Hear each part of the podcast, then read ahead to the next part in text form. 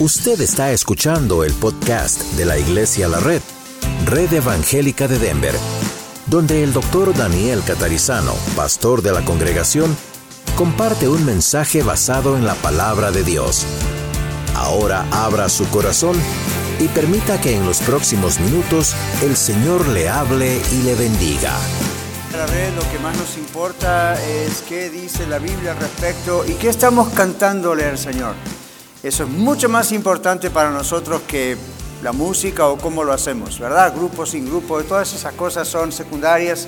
En la Biblia no hay en el Nuevo Testamento. Le digo especialmente a los que nos visitan, se extrañarán de que no tenemos un grupo de alabanza. No estamos en contra de eso, pero como no está realmente en la Biblia como algo fijo que hay que hacer, hace siete años atrás cuando comenzamos Iglesia de la Red, por simple necesidad comenzamos con videos y hasta ahora, siete años después, así continuamos y el Señor ha bendecido a la iglesia también en esa forma. Hemos estado por varias semanas en una serie que, como ven en la pantalla, llamamos Nada más que la verdad.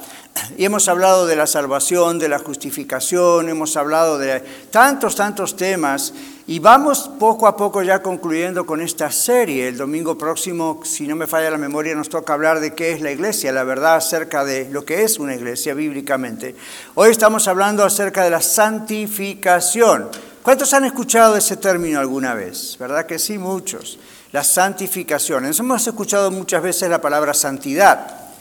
Y esto está involucrado, tiene que ver con esto. Pero cuando Dios nos toca, Dios toca nuestras vidas y Él nos salva, comienza un proceso que se llama la santificación. Entonces busquen en sus Biblias, si no lo han hecho aún, en Primera de Tesalonicenses capítulo 5 versículo 23.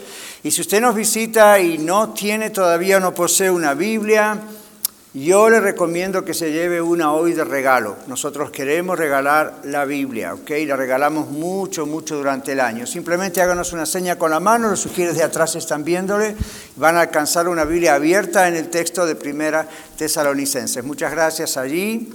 Ok, no tenga pena, aunque lo tengan en el teléfono, si usted quiere una Biblia así de papel, es una Biblia fuerte, una buena encuadernación compramos lo mejor y ahí entonces póngale su nombre por cualquier cosa que le olvide en la banca, ya sabemos que es de usted para alcanzársela. Padre, en este momento nos disponemos a escuchar tu palabra y queremos recibirla con todo nuestro ser. Pedimos que tú nos guíes en todo esto que estamos diciendo con relación al edificio, a la propiedad que necesitamos para Aurora, la Red Aurora. Pero Padre, ahora concéntranos en lo que nos vas a decir. Gracias por esta serie de varias semanas donde tú nos estás hablando de nada más que la verdad, que sepamos bien acerca de todas estas cosas. Y hoy queremos hablar acerca de la santificación. Habla tú, Señor, a nuestras vidas, edifícanos, que no salgamos igual que cuando entramos aquí, nada más con más información. Ayúdanos, toca nuestros corazones como solo tú lo puedes hacer. Oramos en el nombre de Jesús. Amén. Primera Tesalonicenses 5:23 está metido, por decir allí, en una lista de exhortaciones. Y Pablo termina hablando a la iglesia en la ciudad de Tesalónica, o Tesalónica decimos en inglés. En 23 dice, y el mismo Dios de paz os santifique, ahí está la palabra, por completo. Y el mismo Dios de paz, el único Dios de paz que existe es el único Dios, Dios el mismo Dios de paz os santifique por completo. Y todo vuestro ser, espíritu, alma y cuerpo, sea guardado irreprensible para la venida de nuestro Señor Jesucristo. Luego dice, fiel el que os llama, el cual también lo hará. Él lo hace. Entonces hemos hablado de tantas cosas durante estas semanas que son fundamentales para conocerlas para un cristiano. Cuando Dios salva a una persona, como a muchos de nosotros, usted y a mí, Dios en ese momento comienza este proceso llamado la santificación. En otras palabras, todo eso ocurre en el mismo momento, excepto que la salvación, la conversión ocurre en un momento y ya está sellado eso, de ahí no cambia, pero en ese momento comienza este proceso, la santificación. En otras palabras, el Señor nos tiene ahora en sus manos, ahora somos adoptados hijos e hijas de Él y ahora Él comienza este proceso que se llama la santificación. Pero ¿qué significa la santificación? ¿Por qué Dios quiere salvar, pero además santificar a los seres humanos? Si nosotros en realidad merecemos ser condenados. ¿Qué es esto? ¿Por qué Dios quiere que seamos salvos? Bueno, el texto nos dice que solamente Dios, el Dios de paz, puede santificarnos. No es algo que usted y yo como cristianos podamos lograr. Hay iglesias, denominaciones, grupos cristianos que no lo comprenden esto. Por eso usted lo tiene que comprender, yo también, bien comprendido. Hay lugares donde piensan que la santidad de una persona que es de Cristo viene como de afuera hacia adentro, ¿verdad? Y cómo se viste, cómo no se viste, que, cómo habla, cómo no habla, y eso no se logra, es una lucha en realidad de apariencias. Pero lo que les digo es que cuando una persona de verdad es de Cristo, Él mismo se encarga a cambiar de adentro hacia afuera. Entonces lo que se ve de afuera refleja mucho lo que hay adentro. Pero la santificación va más adentro que eso. No es simplemente pensar en, bueno, hay que portarse bien. Entonces, Dios es el que, Dios es el que salva, el Dios de paz. Y Dios es el que hace el trabajo, la obra que llamamos la santificación. La Biblia la llama así. No es obra nuestra. El texto también nos dice que hay tres componentes de todo ser humano. Espíritu, alma y cuerpo. Ahora, hay ocasiones donde el mismo apóstol Pablo y otros ah, mezclan un poquito, no siempre dicen espíritu, alma y cuerpo, a veces dicen eh, vuestra alma, vuestro cuerpo y qué pasó, se olvidó del espíritu. No, a veces es simplemente para decir esto, es todo el ser. Pero en este caso en particular, como está hablando de la santificación, Dios inspira al apóstol Pablo a remarcar cómo Dios formó al ser humano. Espíritu, alma cuerpo. Entre teólogos, entre gente que trabajamos con ese tipo de cosas, ah, y los idiomas y todo eso, hay un poquito una, una conversación constante en dónde está la diferencia entre alma, espíritu. Bueno, nadie sabe con una exactitud matemática todo esto, pero sí por la Biblia, que es lo único que nos importa, sabemos que la palabra de Dios penetra hasta las coyunturas y los tuétanos y discierne los pensamientos y, habla acerca de cómo llega hasta donde se separa el alma del espíritu, nadie sabe. Lo que sí sabemos es que nuestra alma refleja nuestras emociones, nuestra voluntad, refleja nuestros pensamientos, ¿verdad? Muchos, muchos atan la idea del alma con la idea de las funciones cerebrales y cosas así, emociones. Ah, el espíritu es aquel soplo directo de Dios que Dios dio a Adán cuando lo creó y por supuesto de ella a todos nosotros. Y la Biblia dice que cuando uno muere, cuando una persona muere, naturalmente el cuerpo se deshace y el espíritu vuelve a Dios que lo dio. ¿Ok? Y entonces va o para condenación si la persona nunca se arrepintió y vino a Cristo, o ya por supuesto vamos a los brazos del Señor, los que somos salvos. No acabó, todo allí, la Biblia dice que después cuando Cristo venga, entonces los muertos en Cristo resucitarán primero, ¿verdad? Se unirá otra vez nuestro espíritu con nuestra carne, pero va a ser un cuerpo ya como el del Señor Jesús, resucitado, glorificado. Pero también los que no son de Cristo van a tener una forma que no se pierde en ese aspecto porque su espíritu que ya está en la condenación va a ir a ese lugar final, horrible. Entonces, por eso la salvación es hoy. Dios dice, hoy es el día de salvación, no mañana. Nadie sabe mañana lo que va a pasar. Hoy es el día de salvación. Entonces aquí está hablando de nuestro espíritu, alma, cuerpo. Y luego dice, todo sea reservado, preservado, guardado, irreprensible para la venida de Jesucristo. Entonces, espíritu, alma y cuerpo, la idea es todo nuestro ser, todo lo que somos. La Biblia dice que el cuerpo es templo del Espíritu Santo, ¿verdad? Entonces, todo nuestro ser, todo tiene que estar santificado por Dios y ah, ser guardado irreprensible. En el original, en griego, dice, para estar en un estado irreprensible en la venida de Cristo. Entonces esto no es un simple saludo de Pablo cuando se despide en su carta a los tesalonicenses. Aquí está realmente hablándonos acerca del misterio de lo que Él hace en una vida. Ahora, ¿por qué Dios quiere que seamos santos? Porque en la carta de 1 Pedro 13 al 25 llega un momento donde él dice, sed santos porque yo soy santo, dice el Señor. Y entonces uno dice, ¿cómo voy a hacer esto? Yo nunca voy a ser como Dios. Yo nunca voy a llegar a esa santidad. Dios no está diciendo que, en, digamos, en la esencia de lo que Él es, nosotros vamos a algún día llegar a ser. Entonces, ¿qué está pasando allí? En 1 Pedro 1, 13 al 25 dice, por tanto, ceñid los lomos de vuestro entendimiento, sean sobrios, esperen por completo en la gracia que se os traerá cuando Jesucristo sea manifestado, cuando venga su segunda venida. Dice, como hijos obedientes, no se conformen a los deseos que antes tenían estando en vuestra ignorancia, en otras palabras, cuando no éramos de Cristo.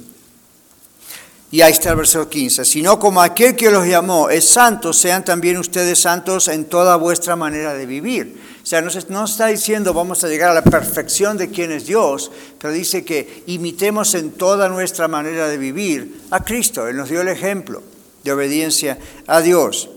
Verso 16 en 1 Pedro dice, porque escrito está, sed santos porque yo soy santo. Está refiriendo Pedro un texto ya del Antiguo Testamento. Dice, y si invocáis por Padre aquel que sin acepción de persona juzga según una obra de cada uno, conduzcanse en temor todo el tiempo de vuestra peregrinación. No está hablando de un ataque de pánico, de miedo humano.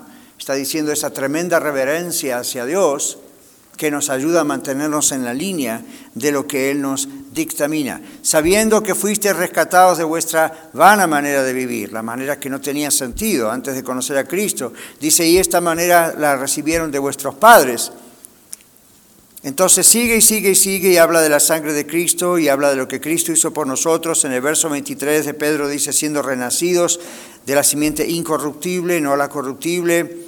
Y luego dice, toda carne es como hierba, toda la gloria del hombre como flor de la hierba. La hierba se seca, la flor se marchita o se cae, mas la palabra del Señor permanece para siempre. Dice, y esta es la palabra que ha sido anunciada. Así que ¿Por qué quiere Dios que seamos santos como Él? ¿Por qué quiere Dios que ah, le imitemos? Él dice, sed santos porque yo soy santo. Miren, Dios nos ha creado para Él. Hago silencio para que absorba lo que le digo. Dios le ha creado a usted para Él. Dios me ha creado a mí para Él. Estamos diciendo para que todos seamos pastores o misioneros. Estamos diciendo, ¿usted piensa que Dios le creó y le puso en este mundo a través de su papá y su mamá para simplemente hacer dinero? ¿O para tener una familia? ¿O para tener una buena carrera? Nada de eso es malo, pero Dios no le ha creado a usted para nada de eso. Eso es simplemente lo que hay que hacer, ¿verdad? La Biblia dice que no quiere trabajar, tampoco coma, entonces tenemos que trabajar. La Biblia dice que podemos superarnos, podemos salir adelante. Es bueno, no, tenemos que dedicarnos a los hijos también si, si, si son menores, si tenemos hijos, pero no, es la última función. Nuestra misión en la tierra no es voy a ser feliz si me caso y tengo hijos, o si tengo una profesión y mucho dinero y buenas propiedades, o la ciudadanía de Estados Unidos. Todas esas cosas son maravillosas, pero nada de eso es el objetivo por el cual Dios le ha creado a usted en esta tierra. Dios nos ha creado para la alabanza de su gloria.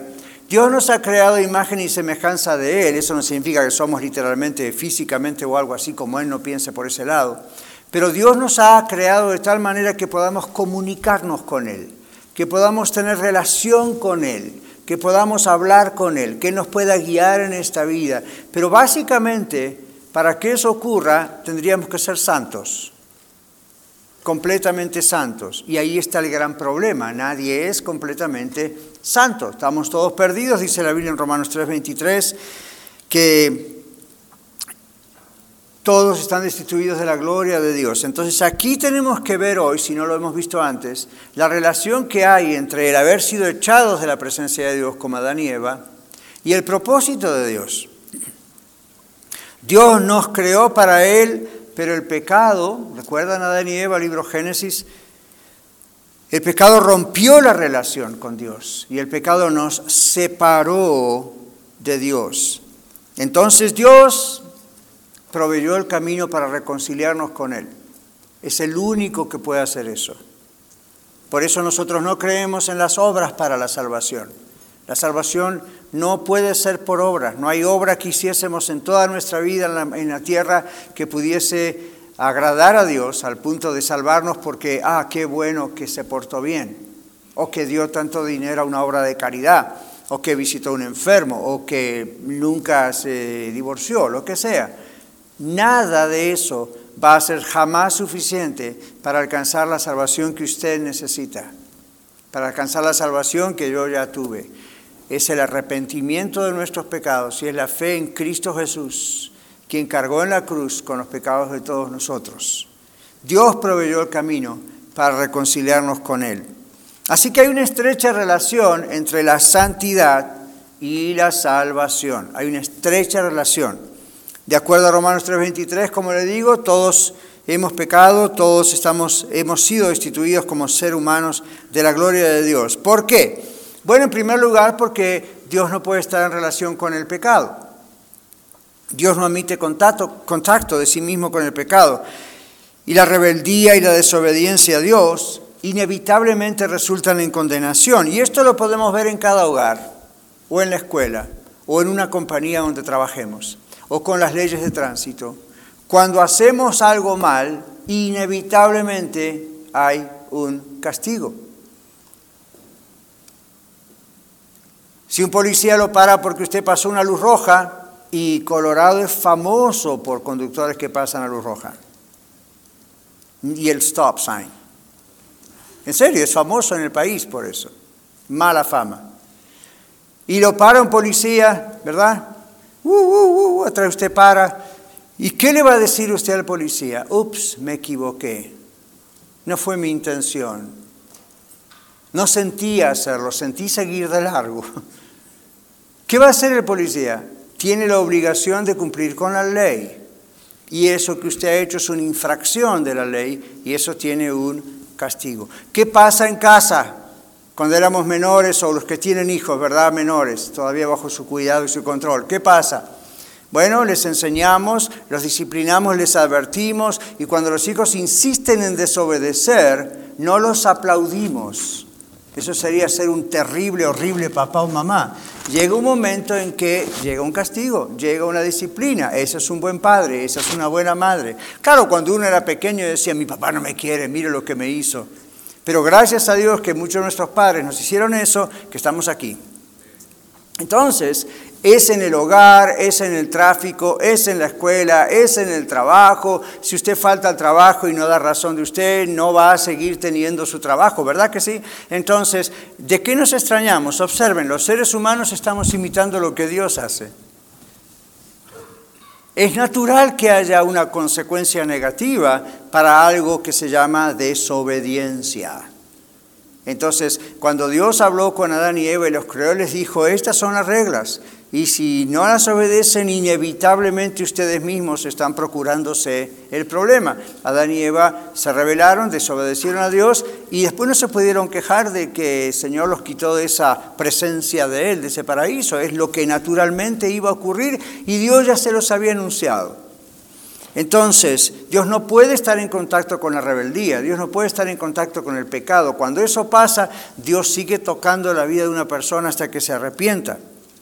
La desobediencia y la rebeldía, si no son corregidas, terminan en condenación. En segundo lugar, estar destituidos de la gloria de Dios. Y me parece que ahí esta es la parte que muchos tal vez no conozcan. En segundo lugar, estar destituidos de la gloria de Dios, como dice ese texto de Romanos, significa que uno carece de la presencia de Dios. Es una relación rota. ¿Qué pasó con Adán y Eva? Dios los hizo salir del jardín. No quiere decir que nunca más hubo comunicación con ellos, pero ya no era lo mismo, ya no había esa comunicación entre ellos constante, diaria, pura, bendecida 100%. Ahora la relación de Dios con ellos tuvo que ser de corrección, a veces de castigo, hubo un montón de problemas y hasta aquí estamos nosotros. Entonces, el Señor nos ha creado para que seamos santos. La salvación no es solamente para no ir al infierno, gracias a Dios por eso, pero además la salvación es para crear en nosotros una nueva criatura santa delante de Dios. ¿Ven? Esta es otra cosa que Dios en Señor Jesucristo creó, logró en su muerte y su resurrección. El perdón de nuestro castigo, el perdón de nuestros pecados, pero también la santidad que Dios pueda tener relación con nosotros, que nosotros podamos tener relación con Él. Ahora usted dice, pero pastor, ¿quién llega a ese nivel? Nadie es completamente santo. La santificación no le está garantizando que automáticamente uno va a llegar a ese cambio. Es más, mire lo que dice Pablo a Tesalónica, que todo vuestro ser, espíritu, alma y cuerpo, sea preservado, irreprensible hasta la venida de Cristo, para la venida de Cristo. Hay un proceso. Cuando el Señor Jesucristo venga, o si uno muere antes que Él viene, va con el Señor, ahí acaba este proceso. Y la Biblia dice en el libro de Hebreos que nuestro espíritu es hecho perfecto.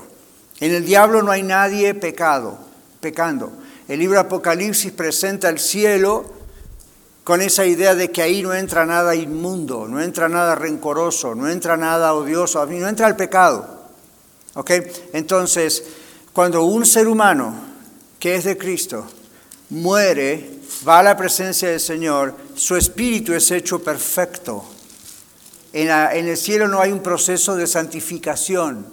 Hay otros procesos que vamos a hablar de otro día, pero es aquí en la tierra donde desde nuestra salvación el Señor continúa y continúa trabajando en nuestras vidas. Los seres humanos somos hechos santos únicamente por la obra de Cristo. Somos declarados santos legalmente, somos justificados, como hemos estudiado también aquí domingos atrás. La Biblia dice en Hebreos 12, 14 que sin santidad nadie verá al Señor.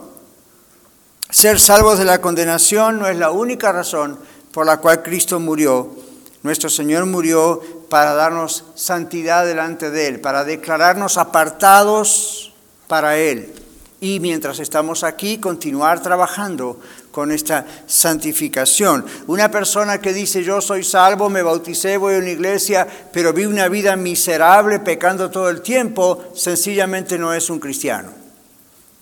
Nunca va a ser 100% perfecto. Yo tampoco lo soy, muchos de ustedes, pues nadie aquí.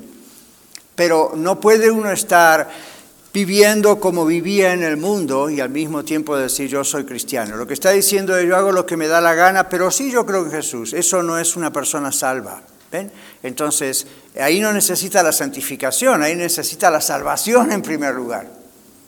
Y una vez que es salvo o salva, comienza este proceso que estamos diciendo, donde el Señor nos va haciendo cada vez más y más para Él, santificados para Él. Ser salvos de la condenación entonces no es la única cosa. Entonces vimos en este primer punto por qué quiere Dios que seamos santos como Él. Porque al ser santos como Él sí podemos tener relación con Él, pero no podemos ser santos como Él a menos que primero seamos salvados por Él a través de Cristo.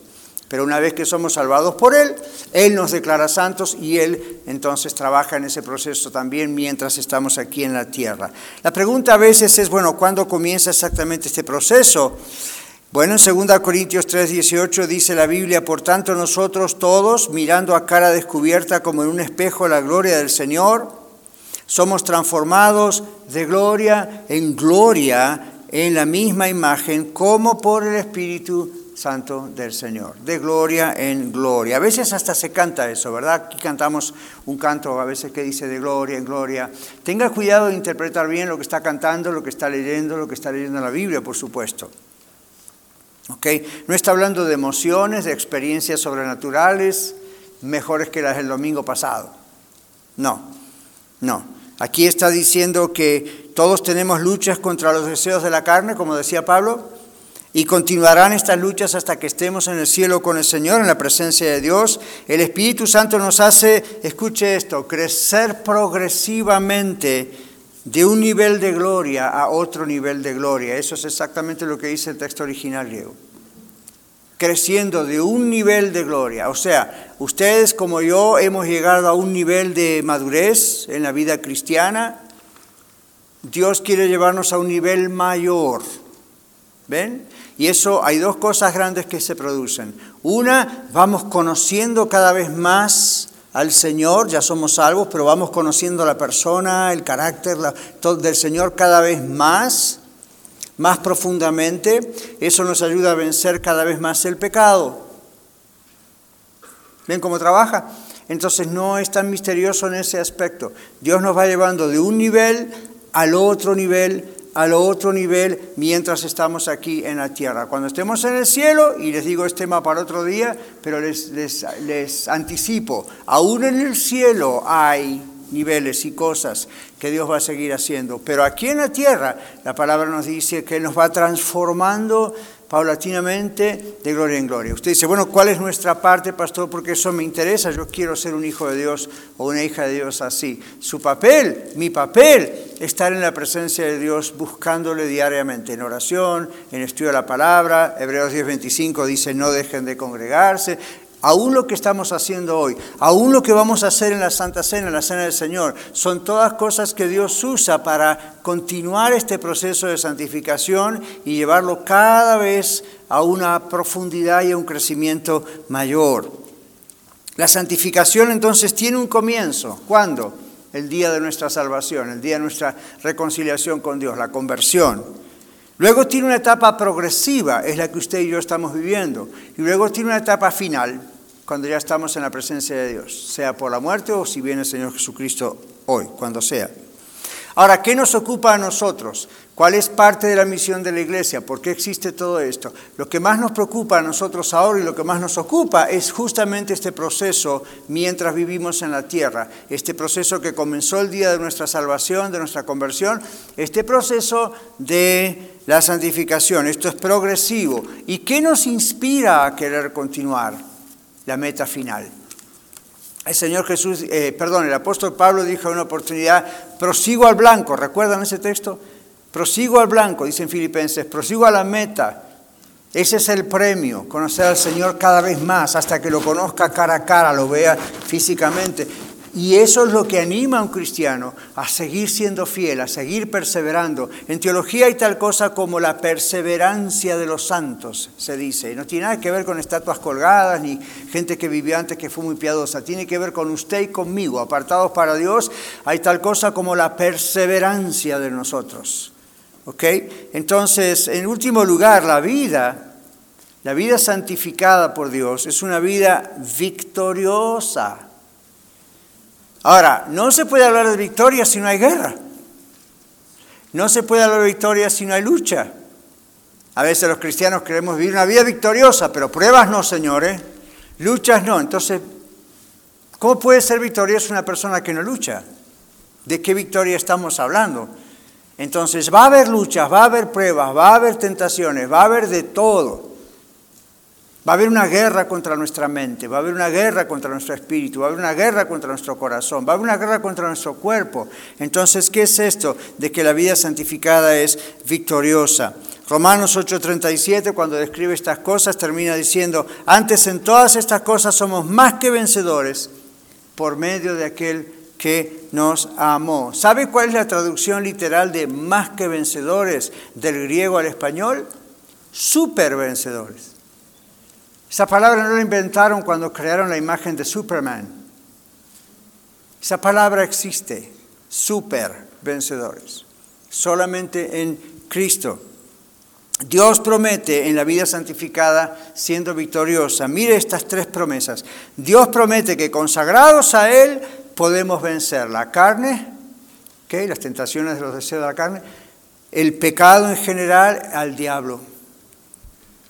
Entonces usted dice, pastor, yo tengo este vicio, tengo esta adicción, tengo este intento de suicidio, tengo esta visión extraña de la vida, tengo este problema en el matrimonio, ¿cómo puedo vencer esto? Deme terapia, deme terapia, deme terapia. Estoy ya con ese asunto de que deme terapia lo constantemente.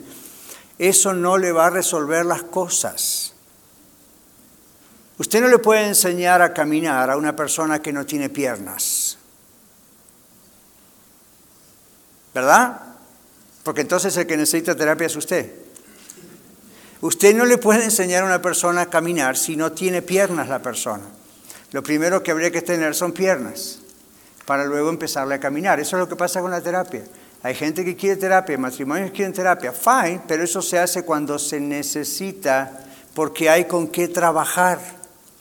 El problema es cuando no hay con qué trabajar. Si una persona no tiene a Cristo en su corazón, no hay con qué trabajar esa vida. Hay que presentarle a Cristo para que nazca esa vida en Cristo. Si una persona ya es de Cristo y digamos tiene piernas, ¿no? usando la analogía, tiene ya la salvación, hay que darle la sana doctrina, esa es la mejor terapia que puede tener. Y la persona tiene que abocarse a orar, tiene que pasar tiempo a solas con Dios, tiene que tratar de hacer preguntas y comprender. Entonces Dios usa eso para que venzamos el pecado interno, el de otros y cuánta cosa. Entonces el de otros me refiero a lo que hacen hacia nosotros mal. Entonces ahí está. Dios promete que consagrados a Él podemos vencer el pecado. Pero ahí está la clave, tenemos que estar consagrados a Él. Otra promesa, Dios promete restaurarnos de todo lo que perdimos en la caída. Romanos 2.7 dice, vida eterna a los que, y ahí está la palabra, perseverando en hacer el bien o en bien hacer, buscan gloria y honra e inmortalidad. Entonces, Dios promete restaurarnos todo lo que perdimos en la caída. No está diciendo lo que usted y yo perdimos financieramente o en el banco o si alguien nos robó. No, no, está diciendo qué perdimos como seres humanos cuando caímos. ¿Qué fue lo que más perdió Adán y qué fue lo que más perdió Eva cuando desobedecieron y fueron echados de la presencia de Dios? ¿Qué creen ustedes? ¿Que lo que ellos extrañaban era el hermoso jardín y las frutas y los árboles y los animales que no tenían problema con ellos? ¿Podían jugar con la víbora si querían? No con el diablo, ¿verdad? Con una víbora común. No fue eso lo que extrañaban. No fue eso lo que realmente perdieron. Por supuesto que eso materialmente lo perdieron, pero lo que extrañaron fue esa presencia de Dios que caminaba con ellos todo el tiempo. No lo veían cara a cara a Dios, pero la Biblia dice que su espíritu estaba en ellos. Ellos lo sentían de una manera tan grande que no lo sintieron más así cuando pecaron. Eso es más grande que haber perdido el paraíso, mis amigos, mis hermanos. Eso es mucho más grande. Yo conozco gente muy pobre. Y en mi vida he conocido gente muy pobre. Algunos lo han perdido todo después de haber tenido mucho, otros nunca tuvieron nada. Pero dicen, Teniendo yo al Señor, honestamente, no extraño nada de lo que perdí. Ahora, suena muy poético, suena muy espiritual, pero cuando usted pasa algo así, usted se da cuenta quién realmente es Dios en su vida y que Él es todo para usted. Si Él no es todo para usted, no importa todo lo que tenga o a quién tenga a su lado, usted está desnudo usted no tiene nada. ¿Ve? Entonces, cuando uno es de Dios, es salvo por Cristo Jesús, porque se ha arrepentido de sus pecados, se ha aceptado realmente al Señor Jesús, ha venido genuinamente a Cristo, Dios nos salva de la condenación eterna, pero Dios comienza, Dios nos santifica y comienza y continúa y restaura lo que perdimos. ¿Y qué es lo que perdimos? La presencia del Señor. Usted y yo como cristianos ya no estamos más destituidos de la gloria de Dios. Ahora usted y yo ya no estamos más destituidos de la gloria de Dios.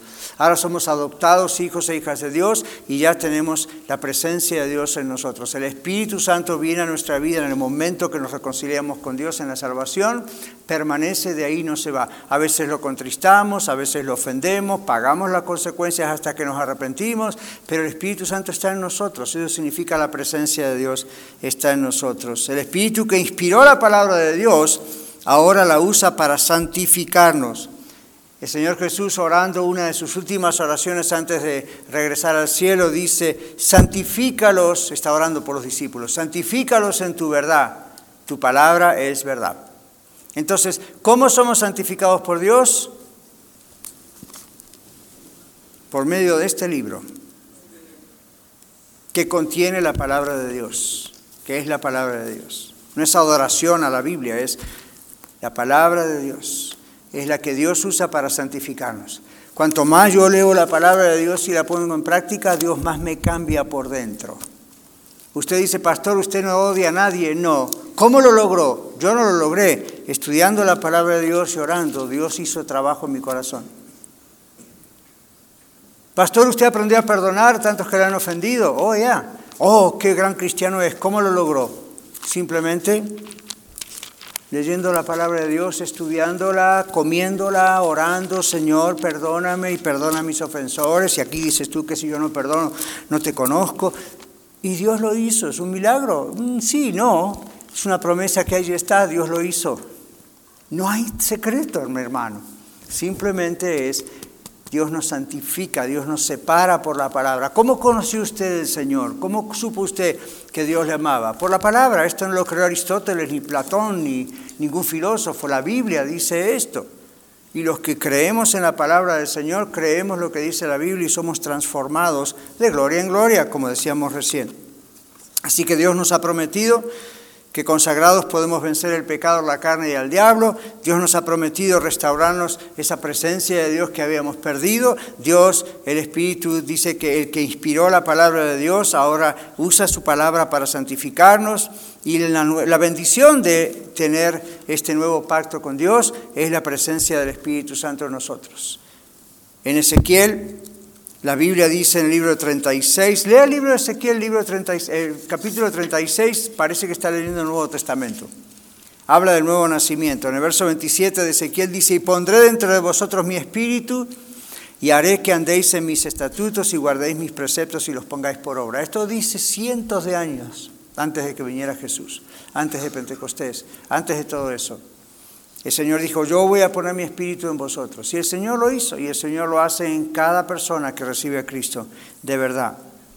Gálatas 3:14 dice, para que en Cristo Jesús la bendición de Abraham, mire hacia dónde se va, cientos y cientos de años atrás, alcanzase a los gentiles, o sea, a los no judíos, a fin de que por la fe recibiésemos la promesa del Espíritu Santo. ¿Qué está haciendo Dios aún a través de todo el Antiguo Testamento? Miles de años pasan hasta el día de hoy. ¿Qué estaba haciendo el Señor?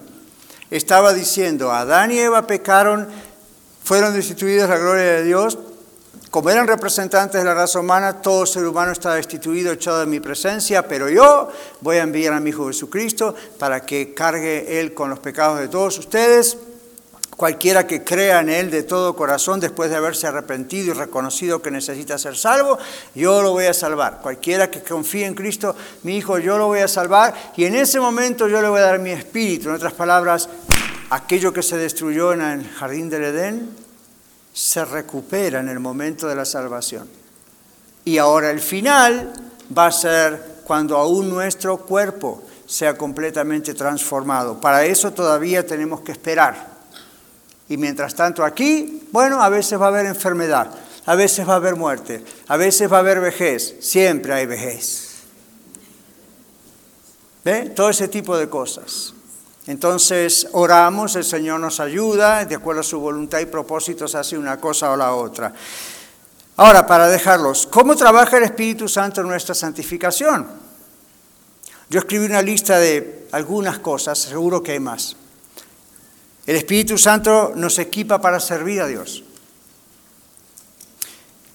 El Espíritu Santo nos hace crecer en el caminar con Dios, en la santificación. Hoy estamos viendo las partes prácticas de la santificación.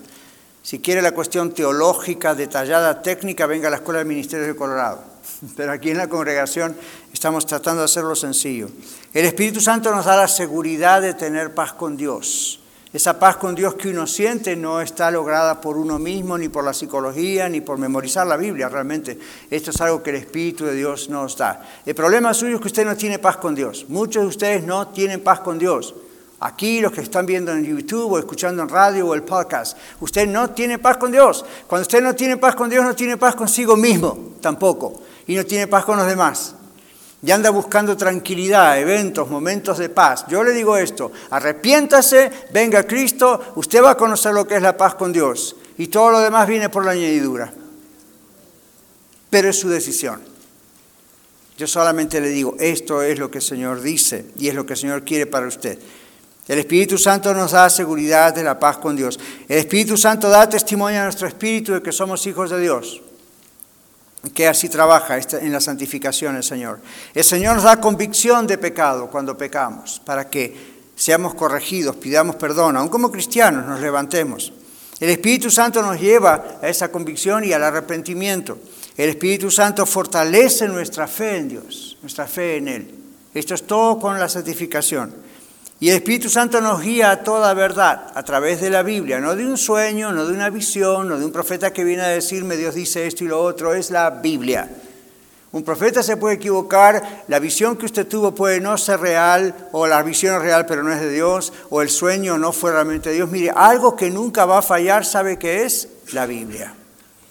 Así que cualquier tipo de experiencia que otros tengan, o usted mismo tenga, o yo tenga, tiene que estar de acuerdo a lo que dice la palabra de Dios, si no es bla, bla, bla, nada más. Yo sé que puede ser hasta más impactante una visión o un sueño, o lo que viene a decirnos alguien, ¿verdad? Con toda esa cosa que se pone religiosa. Y puede ser muy impactante. Yo le digo esto, que sea impactante leer la palabra de Dios. Pídale al Señor que le impacte a leer la palabra de Dios y que no se guíe por todo lo demás que anda por allí. Porque esto es lo que Dios, el Espíritu Santo, usa para cambiar nuestra vida. Él nos guía toda verdad con la palabra de verdad. Recuerde Juan 17, 17, lo que dijimos recién. Y el Señor nos llena de su poder para vivir en santidad. Efesios 5, 18 dice que debemos buscar ser llenos del Espíritu Santo depender de Él, estar bajo su control. Tampoco ese texto tiene nada que ver con el hablar en lenguas en ese momento, o profetizar, o tener un milagro. Es una orden, y Dios no puede darnos una orden de algo sobrenatural que solamente Él puede hacer. Ahí nos dice, sean llenos del Espíritu Santo. Y en el griego dice, buscad estar siendo llenados del Espíritu Santo. Es una actitud nuestra, es, es ser intencionalmente, Señor, lléname este día, ayúdame, ayúdame a depender de ti, que tu palabra se haga carne en mí, ayúdame a orar, búscame. Entonces usted busca primeramente el reino de Dios, ve, ser lleno del Señor y lo demás el Señor se lo da por bendición. Si usted no hace eso, usted es Dios de usted mismo y todo le sale mal. ¿Ok? Entonces es preferible y es recomendable y es lo que Dios quiere que vengamos a Él de todo corazón. Así que en síntesis, Alguien dijo que el enfoque de la justificación, el momento legal en que somos salvos delante de Dios, el enfoque de la justificación es la remoción de la culpa del pecado. Una vez que usted acepta a Cristo como Salvador y Señor, Dios jamás ya le culpa de pecado. Pero eso ocurre una vez, para siempre.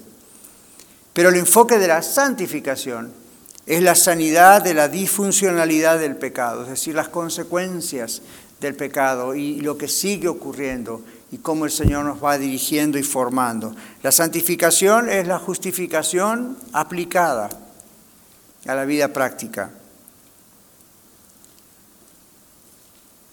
Ser salvos produce ser santos delante de Dios. Dios nos aparta para Él cuando nos arrepentimos y venimos a sus pies. Ese es el propósito de Dios para habernos creado. Salvarnos del infierno es algo maravilloso, eternamente estaremos agradecidos. Pero si esa es la única razón, ¿qué va a pasar cuando lleguemos al cielo?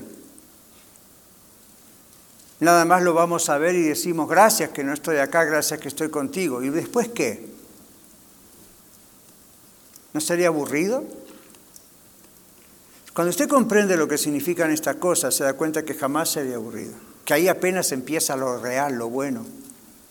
El Señor está trabajando en su vida y en la mía cuando somos ya de Él, aquí en la tierra, santificándonos, trabajando con nosotros, trabajando en nuestra vida, ahora que somos de Él. Y el propósito es la relación personal con Él. Amén de todo lo que va a pasar después en el cielo, y le digo, tiene relación con lo que está pasando en su vida también aquí en la tierra. No estoy diciéndole, de acuerdo a lo que haga en su vida, va a estar uno en el cielo. Estoy diciendo a los que somos salvos por Cristo Jesús, cuando estemos en el cielo, recuerde esto mi amigo cristiano, mi amiga cristiana. Los demás tienen que ser salvos. Pero los que ya somos salvos, recuerden esto, lo que vivimos en la tierra, como vivimos en la tierra para el Señor, tiene una influencia en cuanto a lo que va a pasar cuando estemos con Él en el cielo. La Biblia habla de rewards, la Biblia habla de premios, la Biblia habla de diferentes cosas que van a ocurrir. Y usted dirá, bueno, pastor, no me importa, mientras la haga no hay problema. Le va a importar cuando esté allá. El problema es que allá no puede cambiar las cosas. Y el Señor le ordena, no le sugiere, le ordena a usted y a mí que mientras estamos acá, vivamos para Él. Así que como les dije al comienzo, tenemos que trabajar, sí. Tenemos que hacer las cosas en casa, sí, es nuestra obligación moral, espiritual, pero nosotros no hemos sido creados solamente para eso. Esas son las cosas que hacemos mientras estamos en la tierra. Pero usted y yo hemos sido creados para Dios. Y si usted no se entrega al Señor, nada va a cambiar en su vida. Y si usted se entrega al Señor, va a entrar en esa relación que se perdió allá en el jardín del Edén, va a entrar en relación con Dios y Dios toma control de su vida, usted está con Él cada vez más y Dios va a trabajar en su vida de tal manera que la repercusión va a ser favorable, no solamente aquí, pero también en la eternidad. Padre, en este día pedimos que nos perdones porque en ocasiones somos ignorantes por querer ser ignorantes por flojera. Pedimos que nos perdones. Pero otras veces somos ignorantes porque vamos todos camino a aprender cada vez más. Y cuando aprendemos algo, como el día de hoy, ahora nos hace responsables delante de ti para que lo cultivemos, meditemos en esto, trabajemos con esto y nos hagas crecer. Te damos gracias por la salvación en Cristo Jesús. Gracias Señor por dar tu vida por nosotros por levantarte de los muertos y vencer al tercer día, a la muerte, al diablo, al pecado. Y gracias por darnos una nueva vida en Cristo. Y gracias por el proceso que estás haciendo de continuar trabajando en nuestras vidas ahora que somos apartados santos para ti. Santifícanos en tu verdad, tu palabra es verdad. Gracias te damos en el nombre de Jesús. Amén mi amigo, amiga, usted acá o en el video o en radio, en podcast, usted no es salvo aún y usted sabe si es salvo o no. Si usted sabe que no es salvo, venga a los pies de Cristo. Venga a los pies de Cristo. No, no hay nada ni nadie que le puede salvar, menos usted. Venga a los pies de Cristo. Yo no le voy a hacer una invitación al altar aquí al frente porque eso puede ser un poquito, nos puede guiar un poco mal, puede ser emocional pero no genuino, etc. Entonces, si usted realmente quiere decir, yo reconozco que soy pecador, yo reconozco que merezco el castigo en el infierno, yo no solamente soy imperfecto, soy realmente pecador. Ore al Señor, pídale perdón, pero crea que Jesucristo salva, crea que Jesucristo cargó con todos esos pecados suyos en la cruz y acéptelo, recíbalo, pídale a que Él venga a su corazón. Usted entréguele su vida, ¿ok? Si necesita ayuda, si quiere usted que alguien ore por usted, con usted, ahí a la salida tenemos personas que siempre nos están ayudando. Fíjense que tengan un distintivo, un gafete con su nombre, y ellos van a orar eh, con usted, ¿ok? Cualquier otra necesidad, salud, etcétera, también ahí están ellos para orar con usted. Muchas gracias por escuchar el mensaje de hoy. Si tiene alguna pregunta en cuanto a su relación personal con el Señor Jesucristo o está buscando unirse a la familia de la Iglesia La Red, por favor no duden en contactarse con nosotros.